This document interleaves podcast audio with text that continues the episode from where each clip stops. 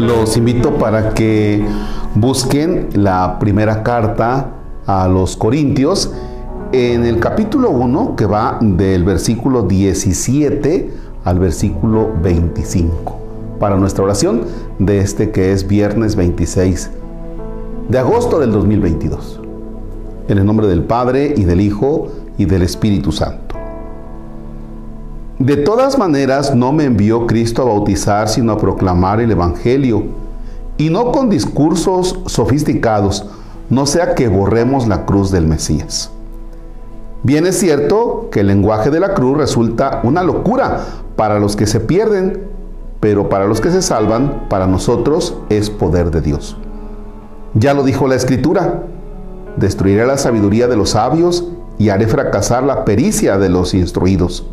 Sabios, entendidos, teóricos de este mundo, como quedan puestos. Y la sabiduría de este mundo, Dios la dejó como loca, pues el mundo con su sabiduría no reconoció a Dios cuando ponía por obra su sabiduría. Entonces a Dios le pareció bien salvar a los creyentes con esta locura que predicamos. Mientras los judíos piden milagros y los griegos buscan el saber, nosotros proclamamos a un Mesías crucificado. Para los judíos, qué escándalo, y para los griegos, qué locura. Pero para los que Dios ha llamado, judíos o griegos, este Mesías es fuerza de Dios y sabiduría de Dios. Pues las locuras de Dios tienen más sabiduría que los hombres y la debilidad de Dios es más fuerte que los hombres. Palabra de Dios. Te alabamos, Señor. Fíjense nada más, esta partecita me encanta. Cuando dice el apóstol, Dios me envió a predicar el Evangelio, pero no con discursos sofisticados, no sea que borremos la cruz del Mesías. Es un riesgo querer con algún discurso así como que embadurnar bonito el discurso para predicar el Evangelio y quitar la, quitar la cruz, quitar, quitar, desde luego, el mensaje central del anuncio. ¿Por qué? Porque podemos maquillar el anuncio de, del Evangelio dice el apóstol, borrar la cruz. ¿Por qué? Porque la cruz representa, primero que nada, generosidad. Generosidad de Jesucristo el Señor, que dice, yo doy mi vida. Nadie me la quita, yo la doy. Es generosidad. Pero al dar la vida en la cruz representa sufrimiento. Es una cruz que, representa ese sufrimiento, ese dolor. En algún momento, un niño, que ahora es ya un joven adulto, me hacía el siguiente comentario acerca de una cruz que estaba en un templo. Decía, padre, es que está muy fea la cruz, a mí me, me da miedo. O sea, se ve muy sufriente. Cristo no se podía hacerle como que, pues como que no sufrió tanto porque da miedo. Pues es un niño, o era un niño. ¿Qué pide la sociedad de hoy? ¿Qué pide la sociedad de hoy? Anular el sufrimiento, quitar el sufrimiento. Todo lo que sea a sufrimiento no lo queremos. Todo lo que representa sufrimiento no lo queremos. Por ejemplo, el mismo hecho de estudiar, los chiquillos ya no quieren estar sentados estudiando, no quieren sufrir el estar estudiando y por eso se van a lo fácil.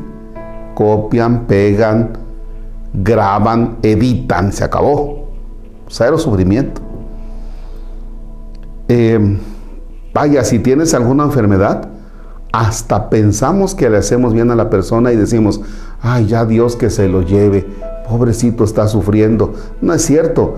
Más bien tú no quieres sufrir ver al enfermo y dices ya que se lo lleve el Señor. Pero en el fondo estás diciendo, ya me chocó, ya me aburrió. ¿Sí? No queremos sufrimiento. No queremos sufrimiento y tratamos de hacer que la vida sea lo más cómoda y placentera. Lo más cómoda y placentera. Por ejemplo, no queremos pasar el sufrimiento de, de enterrar a un ser querido. Pues mejor lo incineramos, ¿verdad? Pues a veces resulta hasta más, hasta más cómodo. Y así le podemos seguir buscando. Entonces, en una sociedad que te dice no al sufrimiento, entonces muchos de nosotros, con tal de caer bien, entonces borramos el mensaje de la cruz y quitamos el sufrimiento. Asunto arreglado. Y entonces caemos bien en una sociedad que te pide cero sufrimiento. Aguas con eso. Aguas con eso. La cruz siempre será la cruz, el sufrimiento de Cristo siempre será el sufrimiento. Por eso, San Pablo dice, pues es que los griegos para creer en Cristo piden sabiduría, es decir, la explicación de la fe, ya, una explicación de la fe a través de, vaya, del conocimiento, que no está peleado, ¿eh? Pero llevarlo hasta el extremo.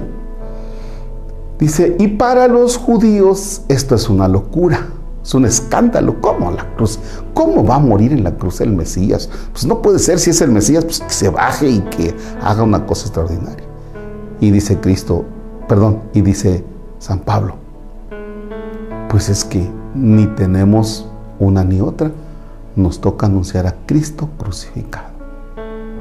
Aguas, porque si usted está buscando un lugar donde le prediquen todo menos a un Cristo crucificado, entonces andamos buscando una religión o creer en Dios, pero muy a nuestra manera y muy maquilladito para no sentir feo y para unirnos a algo que nos venga muy cómodo.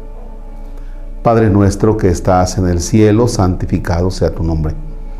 Venga a nosotros tu reino hágase tu voluntad en la tierra como en el cielo. Danos hoy nuestro pan de cada día, perdona nuestras ofensas, como también nosotros perdonamos a los que nos ofenden. No nos dejes caer en tentación y líbranos del mal. Señor esté con ustedes. La bendición de Dios Todopoderoso, Padre, Hijo y Espíritu Santo, desciende y permanezca para siempre. Amén.